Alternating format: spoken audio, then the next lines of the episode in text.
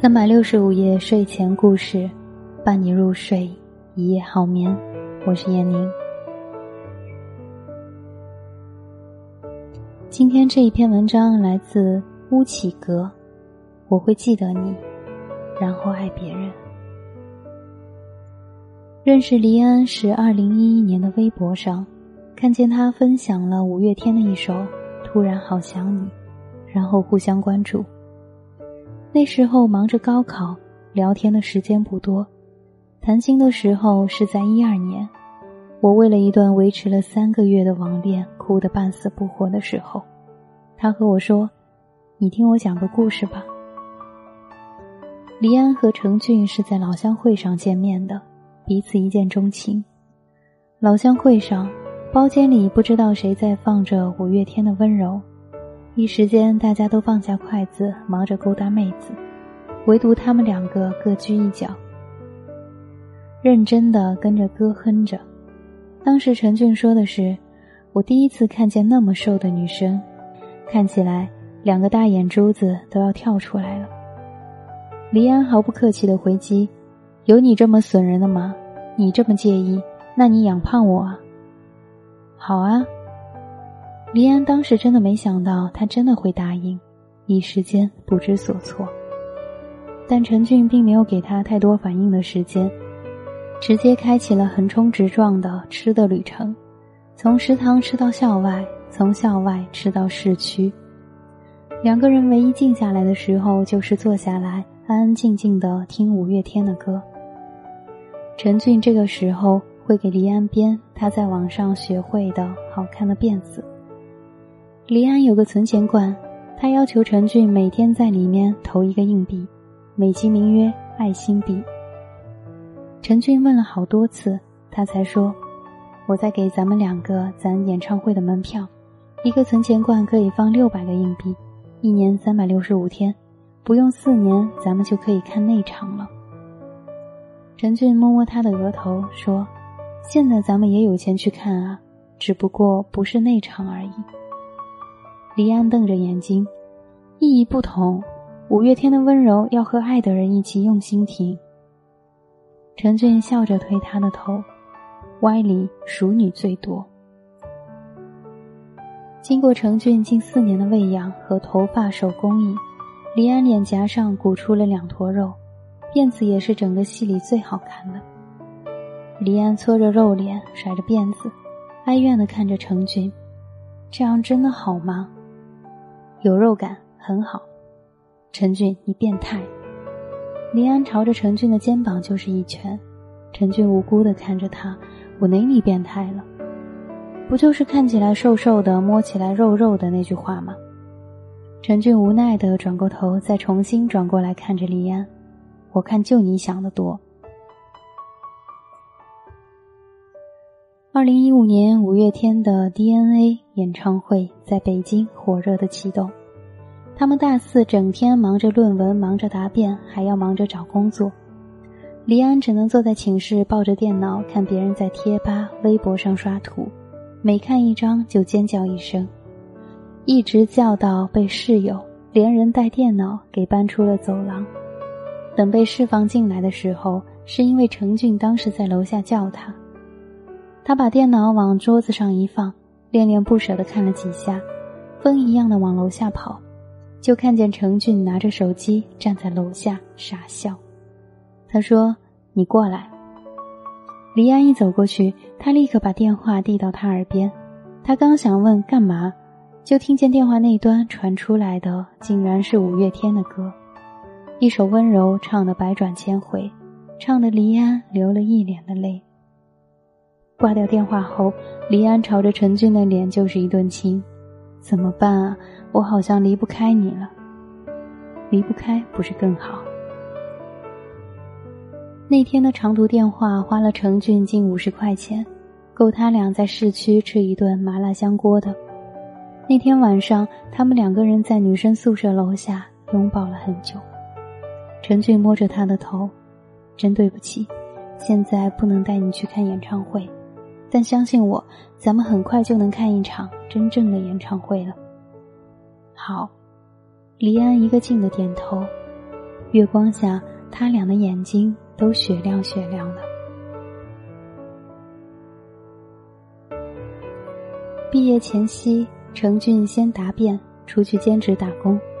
每次回到宿舍的时候，都是十一二点。黎安是胖了，程俊却越来越瘦。李安心疼的不得了，又一点忙都帮不上。程俊安慰他：“以后就好了，以后就好了。”一毕业，程俊就带着李安回了老家，两个人见过了彼此的父母。异常顺利的确定了未来关系。回到城市里，程俊又攒下来的工资付了一个月的房租，两个人开启了同居生活。程俊进了一家外企，做的是管理，得到了老板的重任，工资比较可观。黎安也找到了工作，旅行杂志的编辑。可能是彼此都在忙碌的关系，同居的日子反而像水一样。程俊很少带他去吃好吃的，黎安也习惯了做好饭菜等他回来。但一起过日子，柴米油盐酱醋的，时常都会吵起来，但每次都是程俊示弱。黎安问他：“你怎么总是让着我？我都感觉不到吵架的快感了。”程俊每次都会摸着头：“我家里也是我爸示弱，我愿意成为像我老爸这样的人。”不惹老婆生气，谁是你老婆啊？你呀。然后两个人立刻滚成一团。他们两个人越来越像家人般默契。他抬手，他就知道他要拿水杯；他眨眼，他就知道他要吃薯片。默契虽好，可两个人却失去了对爱情的激情，将彼此变成了亲人。直到孩子的到来，打破了。这股平静。李安连续一个星期吃什么都想吐，开始以为是坏肚子了，后来联想到电视剧里的情节，就自己跑去医院检查，还真的怀孕了。她回到家，激动的和陈俊分享喜悦，两个人开心的不得了。陈俊也不加班了，一回到家就进厨房，变着法子的给他做好吃的，存钱罐越来越满。李安想着，明年这个时候就可以带着孩子，一家三口看演唱会，想想还有些小激动呢。可喜悦一个星期就过去了。陈俊在一天夜班的时候回来，坐在客厅的沙发上，疲惫的揉着眼睛。李安像往常一样给他揉肩，却被拒绝了。在锃亮的灯照耀下，李安却在程俊的眼睛里。看到了一丝寒意。他看着李安的眼睛。我们没有自己的房子，没有很多的时间，更没有做好当父母的准备。李安立刻反驳：“房子可以租，我可以辞职。”我最后那句话他没有办法反驳。他做好了当母亲的准备，可陈俊却没有做好当父亲的准备。那天晚上，陈俊在背后抱着他。我们还年轻，孩子还会有的。而他从始至终都没有说话。第二天天一亮，程俊就带着他到医院排队挂号。医生在检查后看着黎安问了一遍：“孩子很健康，你决定好了？”黎安恳求的看着程俊。他希望最后一刻他能够后悔，像以前一样抱着他，告诉他，以后就会好起来的。可他只是呆呆的坐在那里。等黎安脸色苍白的被推出来的时候，陈俊握着他的手也哭得像个孩子。他身上的麻药劲没过，身体空空如也，却反而安慰他。回到家后，他开始不停的照顾他，无微不至。事无巨细，黎安休息了一阵，继续工作，一切看起来都和往常一样，唯独在看到路边的孩子就走不动路了。回家就是沉默，程俊怎么哄也不听。程俊越来越有钱，但任何的节假日，李安都选择窝在家里看电影。光碟越堆越多，两个人的话也越来越少，两个人总是看着彼此，欲言又止，仿佛在隐隐的期待着一场战争的爆发，让两个人能够把彼此心里的怨言说出来。可始终没有争吵，就像程俊曾许诺的一样，什么事儿都让着他，即使他用冷战来对待他。在冷战愈演愈烈的时候，程俊收到通知，他要被调到国外工作。他俩隔着客厅的桌子对峙，就像第一次见面一样，各居一角。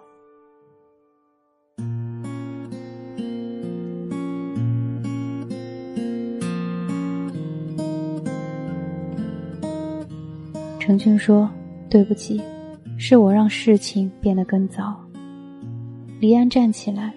宛如第一次见面那般反击，别说对不起，也别说做朋友，咱们就到这里吧。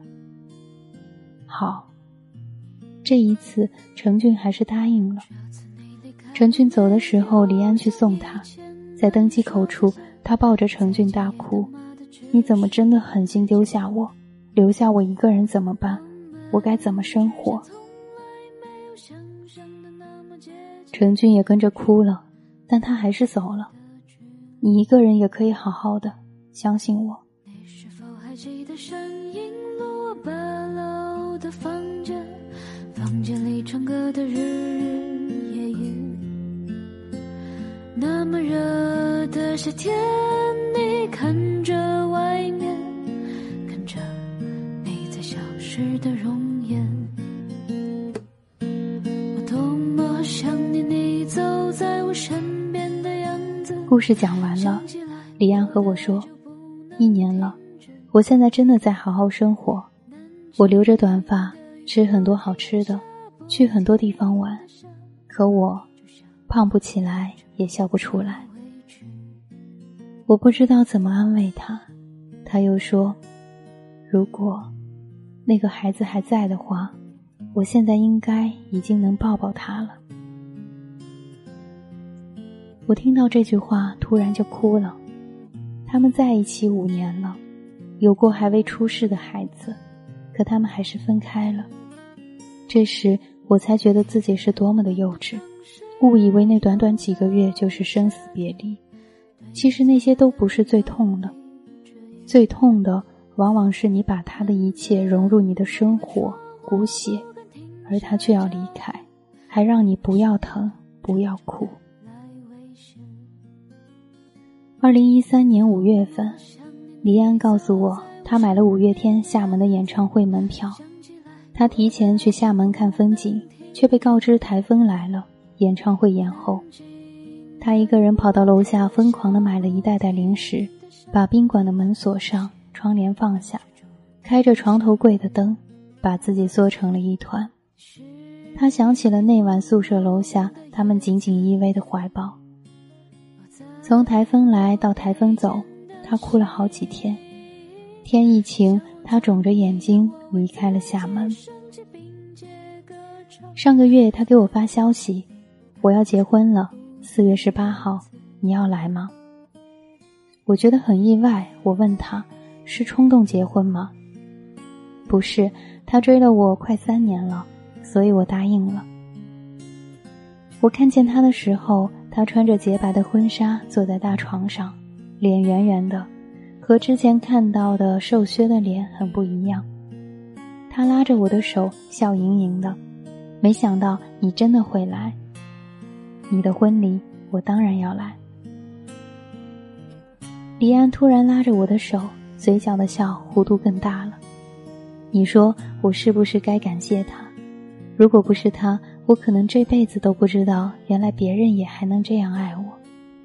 李安又说：“我做不到一个人去看演唱会，厦门的那张票，你知道被我放在哪里了吗？”我摇头。他指了指他的婚纱照，我放在照片后面，用来提醒我他的不好，他的好。他口中的两个他，一个是成军，一个是他现在的老公。李安把结婚的消息告诉了他，可他也只是说了声恭喜，就再也没有了后文。说完，李安就哭了，精致的新娘妆一下就花了。门外路过的新郎赶紧跑过来拍她的肩膀，像哄小孩一样哄着她：“别哭，别哭，想家了咱们就回家，再不然咱们就搬到这儿来住。别哭，对眼睛不好。”